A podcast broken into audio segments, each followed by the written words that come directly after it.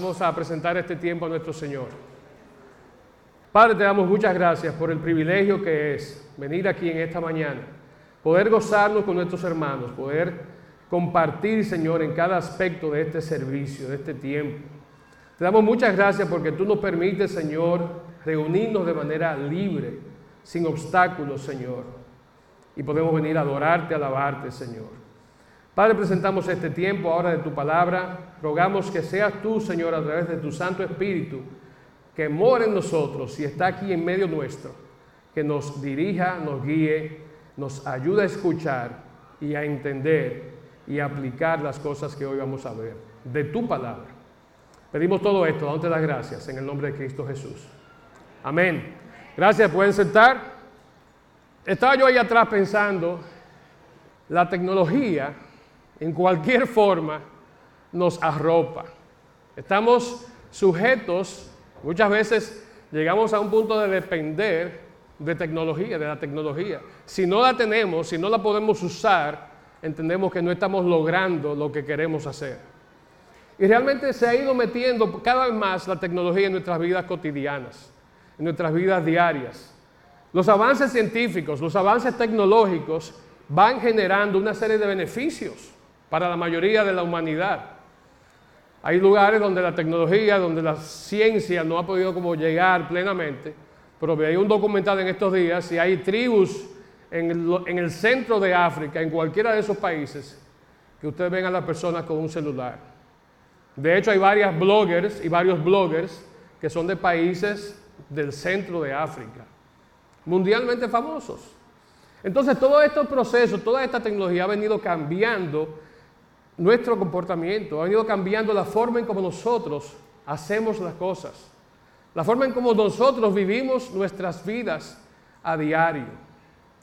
Me imagino que muchos de ustedes hoy se despertaron porque les sonó una alarma. Sí, y no fue una de esas alarmas de un relojito que tenía dos campanitas que hacía, sino que fue una alarma, un sonido tecnológico.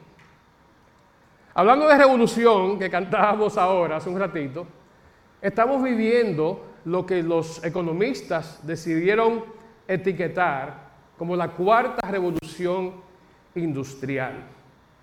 Es una era, la que vivimos, que está marcada por la convergencia de tecnologías biológicas, físicas, digitales, que traen toda esta serie de cambios que ustedes y yo estamos viviendo cada día.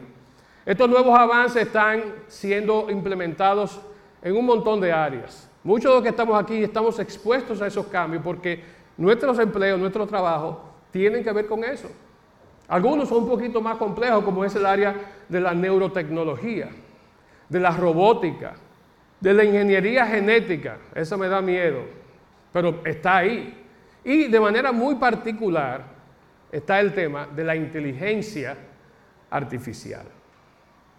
Y si bien es cierto que estos avances nos facilitan la vida, nos facilitan la forma en cómo hacemos las cosas, nos aceleran, nos permiten ser más eficientes, no es menos cierto que estas cosas pueden generar ciertos riesgos éticos, morales, aún riesgos de seguridad para nosotros y realmente tenemos que estar apercibidos, tenemos que estar alerta a cómo las cosas van evolucionando.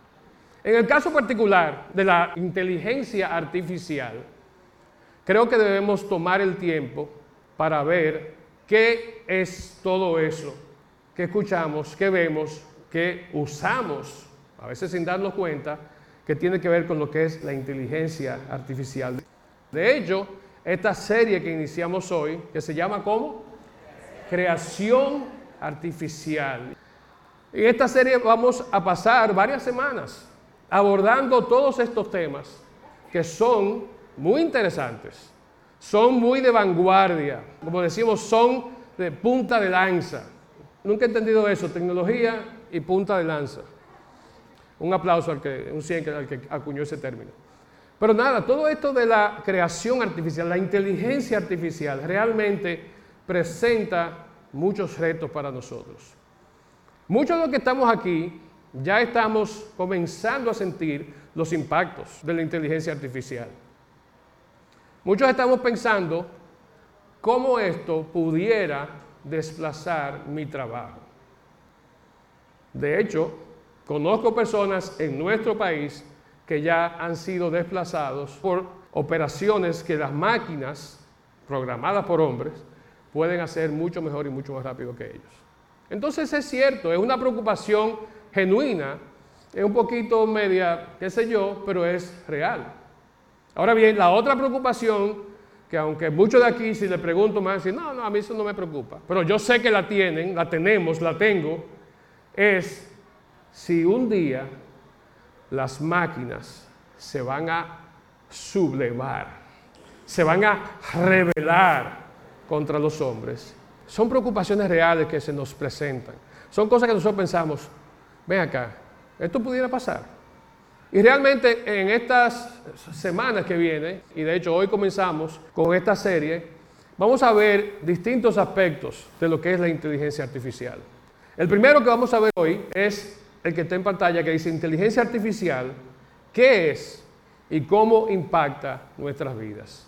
Ahora tengo que hacer una salvedad, un disclaimer, como dicen los americanos.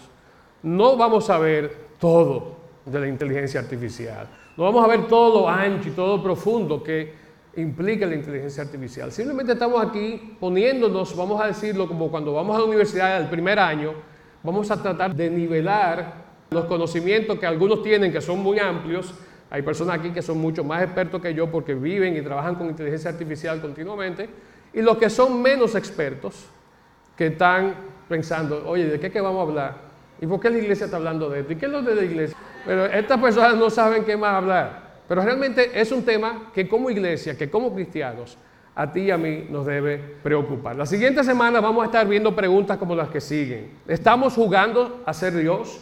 ¿Puede la inteligencia artificial sustituir mi razonamiento? ¿Cómo debe manejar un cristiano esta tecnología? ¿Puede la inteligencia artificial ser una alternativa a la verdad bíblica? ¿Cuáles son las preocupaciones morales sobre la inteligencia artificial? ¿Y es la inteligencia artificial una amenaza para el cristianismo? Son preguntas muy válidas, cosas que deberíamos nosotros estar desde ahora pensando y por eso estamos comenzando hoy esta serie. Entonces, estas y otras preguntas las vamos a estar viendo y respondiendo a la luz de un documento que fue escrito hace más de dos mil años, que es la palabra de Dios. Y te van a decir, mm, pero mm, la Biblia tiene las respuestas para todas esas preguntas y mucho más. Recuerden que la Biblia tiene respuesta para cada aspecto de nuestras vidas. Amén. Bien. Y comienzo con otra pregunta. Inteligencia artificial. ¿Con qué se come eso? Y nada, como yo decía ahorita en las fotos, ¿verdad? Estaban los robots sentados en escritorio, estaban robots cargando cajas. No estamos muy lejos de esa realidad. De hecho, hay ya varios almacenes que están completamente automatizados, quizás no con robots eh, así con aspecto humanoide, pero sí con unos robots muy bien programados que levantan cajas, colocan paletas en anaqueles y hacen toda una serie de operaciones. Hay compañías que tienen toda su operación de distribución en almacenes diseñada alrededor de equipos que usan inteligencia artificial. Está presente en todos los aspectos de nuestra vida. Si ustedes son como yo, que sufren de ser de y B, una enfermedad que me diagnosticaron, que quiere decir desubicado y vago. Si ustedes son como yo, ustedes están usando la inteligencia artificial en la forma de Waze o de Google Maps o de cualquiera otra de esas aplicaciones que nos ayudan a los que como yo descendemos de la línea genética, genealógica de Charles Lindbergh, nos ayudan a nosotros, los hijos de Lindbergh, que estamos perdidos, nos ayudan a encontrar sitios, a determinar dónde está el lugar, a, saber cómo vamos a llegar allá más eficientemente y más rápido, evitando los tapones. Tengo una esposa, no voy a decir su nombre, que dice, yo, yo no le hago caso a la mujercita esa porque me metió por aquí un día y había un tapón grandísimo. Digo, bueno, pues allá tú. Pero fíjense, no solamente tú y yo, el común de los humanos, sino que las empresas como FedEx, como UPS, como, qué sé yo, Amazon, eh, como Domex, para que los locales no digan que no estamos dando promoción. Pero todas esas empresas usan programas, inteligencia artificial, aplicaciones como una que se llama Planner Pro, que diseñan las rutas diarias de distribución de todos los camiones que van a salir. Y no solamente toman en cuenta que si el tráfico, que si por aquí, que si hay una calle, que si hay un AME, que me pusieron, ahí hay un policía. No, usan tecnología que integra datos geográficos, datos climáticos, data histórica, para determinar que el camión que generalmente se va por esta ruta, los martes se va por esta otra ruta. Y todo eso es gracias a la inteligencia artificial. ¿Qué decir o qué no decir de las asistentes de voz o los asistentes de voz? ¿Cuántos conocen Google Home? ¿Cuántos conocen Amazon Echo? De hecho, conozco aquí un par de personas que están sentados aquí, que tienen sus casas programadas con Amazon Echo, es Alexa, y le dicen, Alexa, prende eh, las luces de la sala. ¡Ping! Alexa, prende el aire. Se van a acostar en media hora y dicen Alexa y el aire se prende. Alexa, apaga el televisor. Alexa, dile a la aspiradorita esa redonda que salga y haga un recorrido. Señores, no estoy hablando mentira. Yo no voy a decir su nombre porque me va a esperar ahí afuera, o el nombre de ellos, porque son varios, que tienen, tienen esa fuñenda. Me imagino que muchos de ustedes están aquí sentados y están pensando, como, como mi esposa lo dice a cada rato, está loca esa gente, yo no voy a meter una vaina de eso en mi casa, está loco. Sin embargo, creo que ninguno de los que estamos aquí estamos libres de pecado. ¿Cuántos de los que están aquí tienen un celular o usan un celular? Levanten la mano, no sean tímidos. Todos, todos, todos usamos estos benditos aparatos, por no decirle de otra manera. ¿Cuántos tienen teléfonos de última generación? A ver, las manos de aquellos que tienen el iPhone 14 Pro, Max, de los santos de los últimos días. Hay varios aquí que tienen iPhone 14 Pro Max. Quizás no de los santos de los últimos días, pero lo tienen.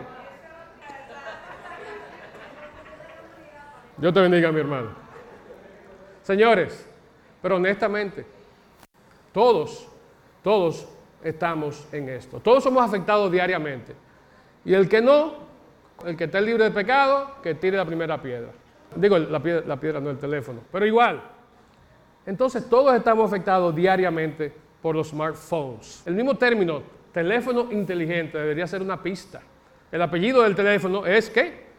Inteligente, inteligencia artificial. Entonces, nada, no voy a seguir aburriendo con detalles, pero sí es importante que sepamos que no todo es malo, no todo es complicado, sino que hay mucha inteligencia artificial, muchos equipos, aparatos médicos que se están usando ahora para diagnosticar, incluso para hacer operaciones donde el médico no puede ver con su ojo donde sus manos no pueden llegar. Hay aparatos que usan inteligencia artificial para poder llevar a cabo estas operaciones. Entonces, no todo es malo. Lo que sí es importante es saber cómo vamos a usarla y cómo vamos a dejar que la inteligencia artificial entre en nuestras vidas. Entonces, Recapitulando, la definición de inteligencia artificial no es la única, hay miles, pero la que yo quiero usar es esta. La inteligencia artificial no es más que la habilidad de una máquina o un equipo electrónico de mostrar las mismas habilidades que los seres humanos, que son razonamiento, aprendizaje, creatividad, capacidad de planificar. Es a través de la IA que los sistemas tecnológicos pueden percibir su entorno, relacionarse con él resolver problemas complejos y llevar a cabo tareas de todo tipo sin necesidad de que los seres humanos supervisen su trabajo. Y creo que ahí viene parte del problema. Entonces la pregunta es, como creyentes, como personas de fe que somos, ¿cómo nos afecta la inteligencia artificial en nuestras vidas diarias? Y creo que otra pregunta más importante es, ¿cómo puede la inteligencia artificial dependiendo de cómo nos relacionemos con ella, cómo puede esto afectar nuestras creencias, cómo puede afectar nuestra fe. ¿En qué vamos a confiar? Dónde vamos a depositar nuestra confianza. Eh, en meses recientes se ha disparado de nuevo el tema de la inteligencia artificial. Está en tendencia en todos lados. Todo el mundo habla de ella, todo el mundo está haciendo cosas, todo el mundo está componiendo canciones, todo el mundo está plagiando eh, tesis de grado, están haciendo trabajos, tareas de los colegios de los muchachos. Incluso recientemente se dio el caso de un rabino que en Nueva York admitió, bueno, le dijo a su congregación, les tengo una sorpresa al final. Y al final él le dijo, el sermón que yo acabo de predicarles a ustedes fue creado por, díganlo conmigo, Chat GPT. Chat GPT. Él le dijo a Chat GPT, escribe un sermoncito de mil palabras que hable sobre la vulnerabilidad y la intimidad. Y ni corta ni perezosa, diga usted, Chat GPT le escribió su sermón de mil palabras. Y él lo entregó, lo dio, lo presentó. Y al final dijo, señores, eso que yo acabo de hablar, de predicar, de exponer, lo escribió una plataforma, una herramienta de inteligencia artificial. Entonces, no solo él, como yo decía, muchos están haciendo cosas, incluso pastores que leí en estos días, se están auxiliando por asuntos de que tienen la vida muy ocupada, los pastores ustedes saben cómo es, la gente, la cosa, para que la inteligencia artificial le escriba sus sermones. Entonces, señores, si bien es cierto, la inteligencia artificial nos va a facilitar la vida, nos ayuda a eficientizar lo que hacemos, avanzar en todas las cosas que queremos lograr, no es menos cierto que hay riesgos. Hay peligros de depender, no de usar, pero sí de depender y en muchos casos sustituir personas, sustituir seres, sustituir el Espíritu Santo y otras cosas más por algo que entendemos que nos va a facilitar la vida. Tenemos que darnos cuenta, la inteligencia artificial está aquí, vino para quedarse, no hay vuelta atrás. Como dicen, ya pasamos el punto de no retorno. ¿Cómo vamos a trabajarlo? ¿Cómo vamos a manejarlo? Si nos vamos al campo religioso, vemos que la inteligencia artificial en sí misma no tiene religión. De hecho, no puede tener religión. ¿De dónde saca la información de inteligencia artificial? Se la inventa. Es del común de la información que está flotando en el éter o en la red o donde sea, que ella saca y arma el producto que tú le pides. ¿Y quién ha escrito todas esas cosas que están por ahí? Nosotros, los seres humanos. Entonces cualquier información, cualquier tendencia religiosa que tenga la inteligencia artificial en cuanto a la religión, y por religión quiero decir dogmas, doctrinas, creencias, ese tipo de cosas, viene de lo que se alimente a través de lo que se ha escrito en el Internet y en todos los demás recursos de toda la vida. La religión, vamos a decirlo así, Está usando los chatbots para desarrollar aplicaciones, para desarrollar cosas que también son de utilidad. No sé cuántos de ustedes han entrado en el WhatsApp de, por ejemplo, Edesur. Usted entra y le contesta. Usted le dice una opción y le dice para atrás. Y usted tiene una conversación que usted, usted no puede ser una gente que escriba tan rápido. Claro que no. Es un chatbot que está contestando. Entonces, todo eso, ¿cómo lo vamos a manejar? ¿Cómo podemos ver todo eso? Tenemos que entender que todo eso tiene un buen uso pero va a depender de nosotros hasta dónde le vamos a dar espacio. Hay inteligencia artificial que está creando aplicaciones incluso para hacer traducciones bíblicas. No estoy diciendo que los traductores bíblicos van a pasar de, ¿verdad? de vigencia, pero es en todo en lo que se está metiendo la inteligencia artificial. Entonces, tú y yo, como creyentes, como personas de fe, como personas que creemos que el Espíritu Santo mora en nosotros y obra en medio nuestro, cómo vamos a adoptar. La pregunta no es si la vamos a adoptar, sino cómo nosotros como líderes, como comunidad de fe, como cristianos, vamos a adoptar y vamos a usar la inteligencia artificial. Y hay muchos retos. Hay retos que se presentan en todos los aspectos. En el aspecto teológico, en lo que es la teología, vamos a encontrar que hay tres ejes fundamentales en los que la inteligencia artificial puede afectar. Y aquí están presentados. Nosotros somos seres Primero, creados a la imagen de Dios. Segundo, que fuimos encargados de dominar sobre la creación. Y tercero, lamentablemente, también somos seres que hemos promovido y seguimos promoviendo el mal. Y a la luz de esos tres puntos, quiero que veamos rápidamente en esta mañana aspectos que tienen que ver con nosotros y cómo vamos a trabajar el tema de inteligencia artificial. Primer versículo, Génesis 1.27, está ahí en pantalla, dice, así que Dios creó a los seres humanos a su propia imagen. A imagen de Dios los creó, hombre y mujer los creó. Tú y yo somos qué de Dios? Su imagen, su semejanza, somos criaturas, fuimos creados por Dios.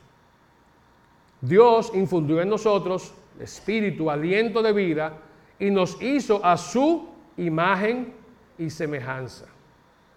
Entonces, tenemos ciertas cualidades, tenemos ciertas responsabilidades al mismo tiempo. Dios nos hizo para que fuéramos diferentes a todo lo demás que fue creado. La inteligencia artificial es una creación, no de Dios, pero del hombre. Entonces, si Dios nos puso como seres creados, por encima de todo lo creado, tenemos que tener en cuenta nuestro rol. Dios nos dio sabiduría e inteligencia, como yo decía, nos puso su espíritu, el conocimiento, y nosotros entonces tenemos que actuar en consecuencia.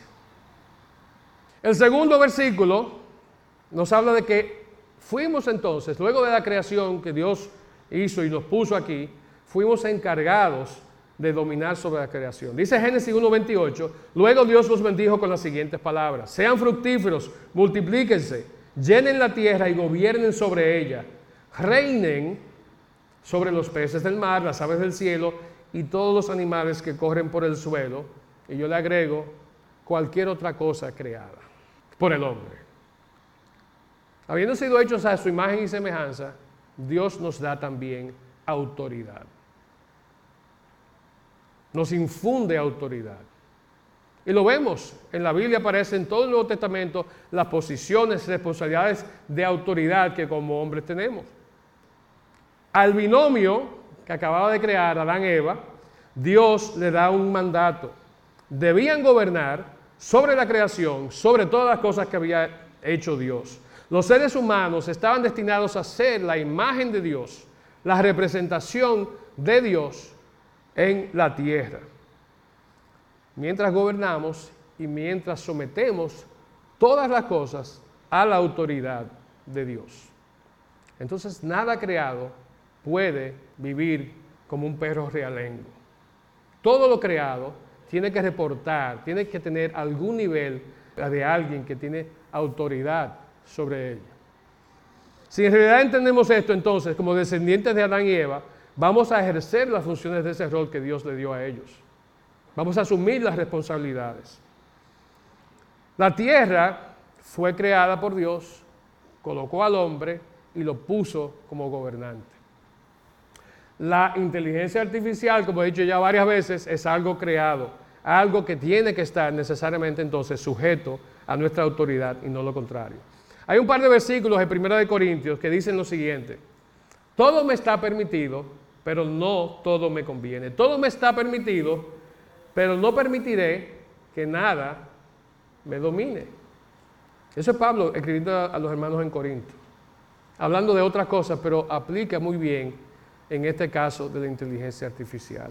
El otro está en 1 Corintios 10:23 y dice, todo me está permitido, pero no todo es provechoso. Todo me está permitido, pero no todo edifica. Entonces pensemos cómo vamos a trabajar nosotros la interacción, la relación con lo que es inteligencia artificial. Lamentablemente, así como nosotros fuimos dados autoridad y puestos sobre la creación y lo creado, nosotros también como seres humanos fuimos los que nos inventamos la maldad. Dios no creó perfectos, Dios no creó sin maldad. Hicimos lo que hicimos y entonces la maldad floreció. Génesis 11, del 1 al 9 dice, hubo un tiempo en que todos los habitantes del mundo hablaban el mismo idioma, usaban la misma palabra. Al emigrar hacia el oriente encontraron una llanura en la tierra de Babilonia, se establecieron allí. Comenzaron a decirse unos a otros, vamos a hacer ladrillos y endurecerlos con fuego. En esa región se usaban ladrillos en lugar de piedra y la brea como mezcla. Entonces dijeron, vamos, construyamos una gran ciudad para nosotros con una torre que llegue hasta el cielo. Eso nos hará famosos y evitará que nos dispersemos por todo el mundo. Pero el Señor descendió para ver la ciudad y la torre que estaban construyendo y dijo, miren, la gente está unida y todos hablan el mismo idioma. Después de esto, nada de lo que se propongan les será imposible. Vamos a bajar a confundirlos con diferentes idiomas, así no podrán entenderse unos a otros. De manera que el Señor los dispersó por todo el mundo y ellos dejaron de construir la ciudad. Por eso la ciudad se llamó Babel, porque allí fue donde el Señor confundió a la gente con distintos idiomas. Así los dispersó por todo el mundo. Él pudo destruirlo, pero dijo, no, vamos a confundirle el idioma. Muchos dicen, oye, qué interesante historia y relato ficticio de cómo fue que nacieron los idiomas. el Señor lo tiene en su palabra y así lo hizo. Si usted tiene algún problema con eso, chequee ahí en el chat GPT y pregunte a ver si no. Y le va a decir que sí, que fue así. Va a ver, y le va a poner una foto bien chula, como la foto que están poniendo ahora de Moisés, selfie en el Mar Rojo y toda la cuestión. La Torre de Babel es una representación o un recordatorio de cuatro cosas en cuanto a nosotros, en cuanto a nuestras actitudes. Primero, somos rebeldes. Nos fascina la rebelión. No todas las cosas que se construyen, torres altas que se construyen, son malas. Pero en el caso de la Torre de Babel, esa construcción significaba un claro desafío a qué? A Dios, a Él como persona, a su voluntad. Era realmente un monumento al orgullo y al ego humano. Nosotros nos propusimos esto, vamos a darle para allá, vamos a llegar hasta el cielo. Y cuando estemos en el cielo, vamos a entrar ya a la casa de Dios sin avisar. Dios dijo no. Hizo lo que hizo. Lo segundo es que también en este proceso somos nosotros seres que vivimos eh, añorando, evocación, recordando las cosas del pasado. Siempre tengo que mencionar un, mensaje de Fausto que hace ya pila de años, que dice que nostalgia es trampa. Cuando nos vamos para allá atrás y estamos viviendo en el pasado y queriendo que las cosas sean como eran antes. Todo esto también simplemente muestra cierto nivel de orgullo, cierto nivel de rebeldía, como veíamos. Si vamos al capítulo 4 de Génesis, vamos a ver que había un lugar que se llamaba la ciudad de Caín. Acuérdense, Caín era quién? El mamado de la película. Y él tenía su ciudad. Y si nos vamos al otro extremo de la palabra y vamos a Apocalipsis, ahí encontramos otra ciudad que es cuál?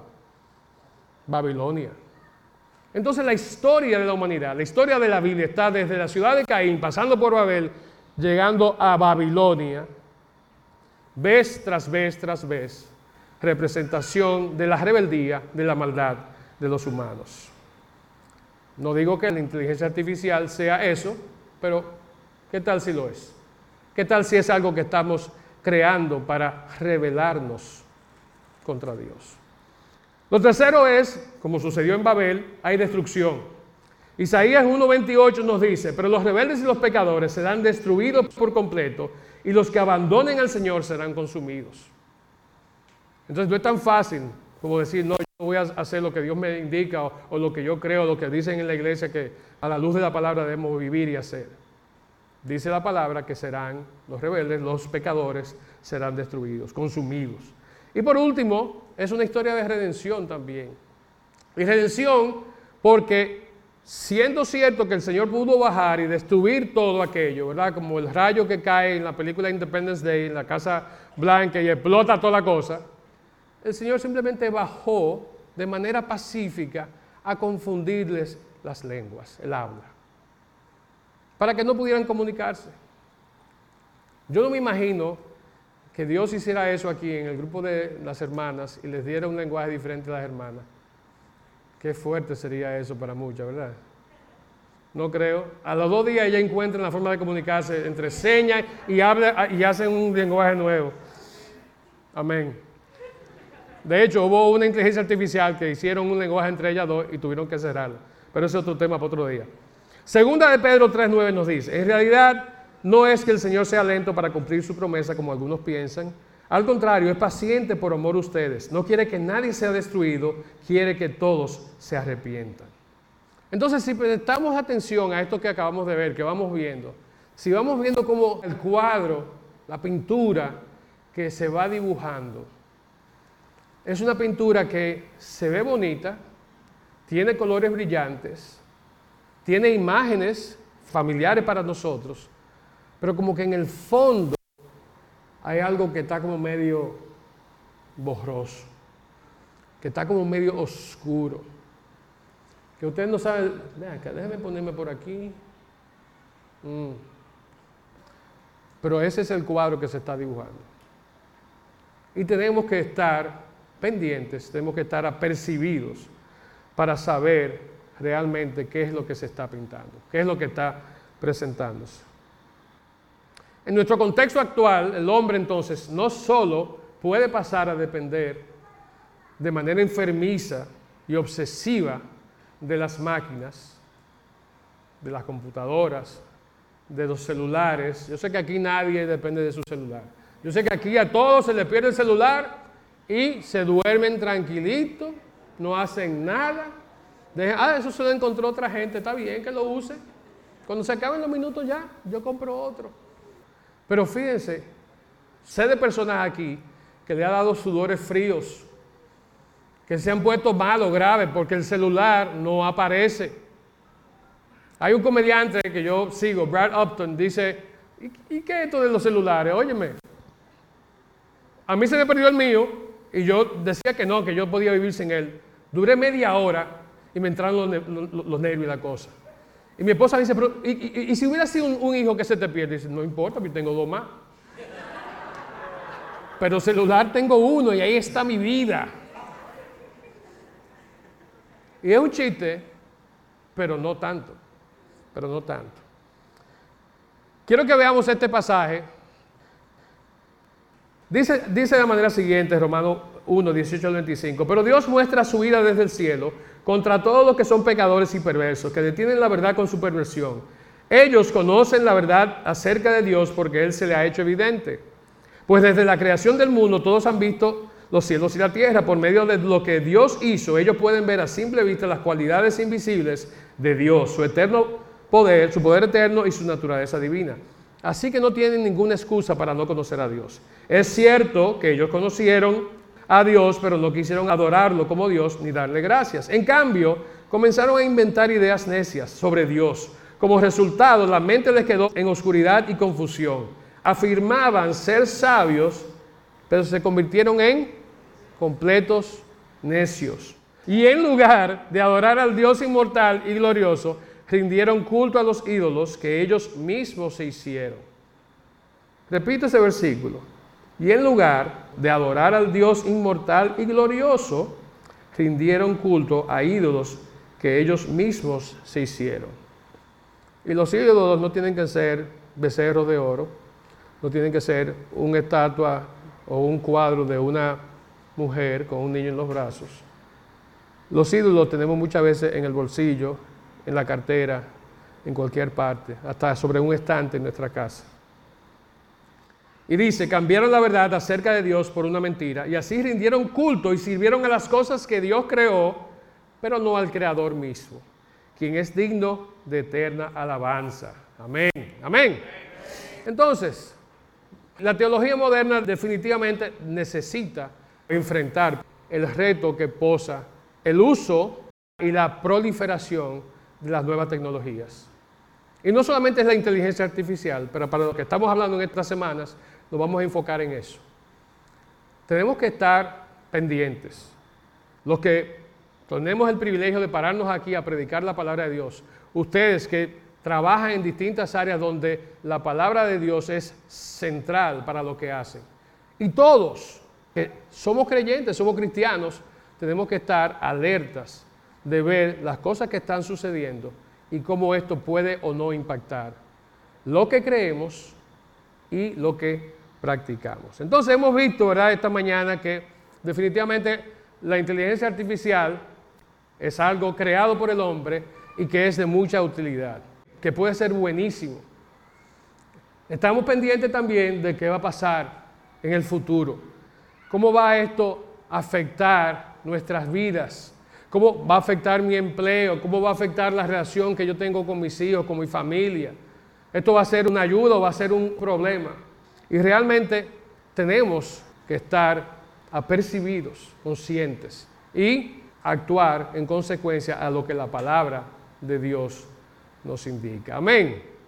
Quiero terminar con una cita que aparece en la carta número 15 de un escrito que se llama Cartas del Diablo a su sobrino, que lo escribió C.S. Lewis. Aquí en pantalla hay solo una porción, yo voy a leer un poquito más. Le dice el tío al sobrino, mi querido Orugario, los humanos viven en el tiempo, pero nuestro enemigo les destina la eternidad. El enemigo del diablo, ¿quién es? Dios. Él quiere, por tanto, creo yo, que atiendan principalmente a dos cosas a la eternidad misma y a ese punto en el tiempo que llaman el presente. Porque el presente es el punto en el que el tiempo coincide con la eternidad. Nuestra tarea consiste en alejarles de lo eterno y del presente. Es mucho mejor hacerles vivir en el futuro. La necesidad biológica hace que todas sus pasiones apunten ya en esa dirección. Así que pensar en el futuro enciende la esperanza y el temor. Además, les es desconocido, de forma que al hacerles pensar en el futuro, les hacemos pensar en cosas irreales. Y la parte que está aquí en pantalla dice, en una palabra, el futuro es de todas las cosas la menos parecida a la eternidad. Es la parte más completamente temporal del tiempo porque el pasado está petrificado y ya no fluye, y el presente está totalmente iluminado por rayos eternos. De ahí que casi todos los vicios tengan sus raíces en el futuro. Tu cariñoso tío Scrutopo, alias el diablo. Entonces, Comenzamos hablando hoy. Sé que hablamos muchas cosas diferentes, pero esto es apenas el inicio de una serie de varias semanas en la que vamos a estar hablando y entrando más en materia sobre el tema de la inteligencia artificial. Les invito a que sigan viniendo, sigan estando aquí para que no se pierdan los próximos mensajes. Mientras tanto, pensemos que realmente todo lo que vayamos a hacer, todo lo que vayamos a usar, como leemos los versículos de Corintios, debemos analizarlo a la luz de la palabra. Todo nos es lícito, pero no todo nos conviene. Todo nos es permitido, pero no queremos, ni vamos, ni podemos esclavizarnos a nada, a nada que no sea a nuestro Señor a su palabra y a su obrar en nuestras vidas. Le pido que se pongan de pie, por favor.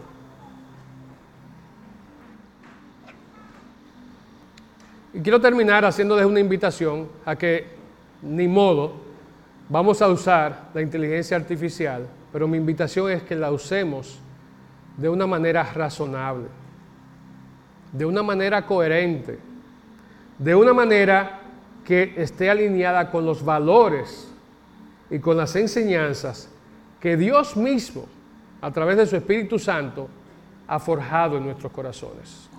Todo lo que vayamos a hacer, y no solamente con la inteligencia artificial, pero todo lo que vayamos a hacer, presentémoslo a la luz de la palabra de Dios.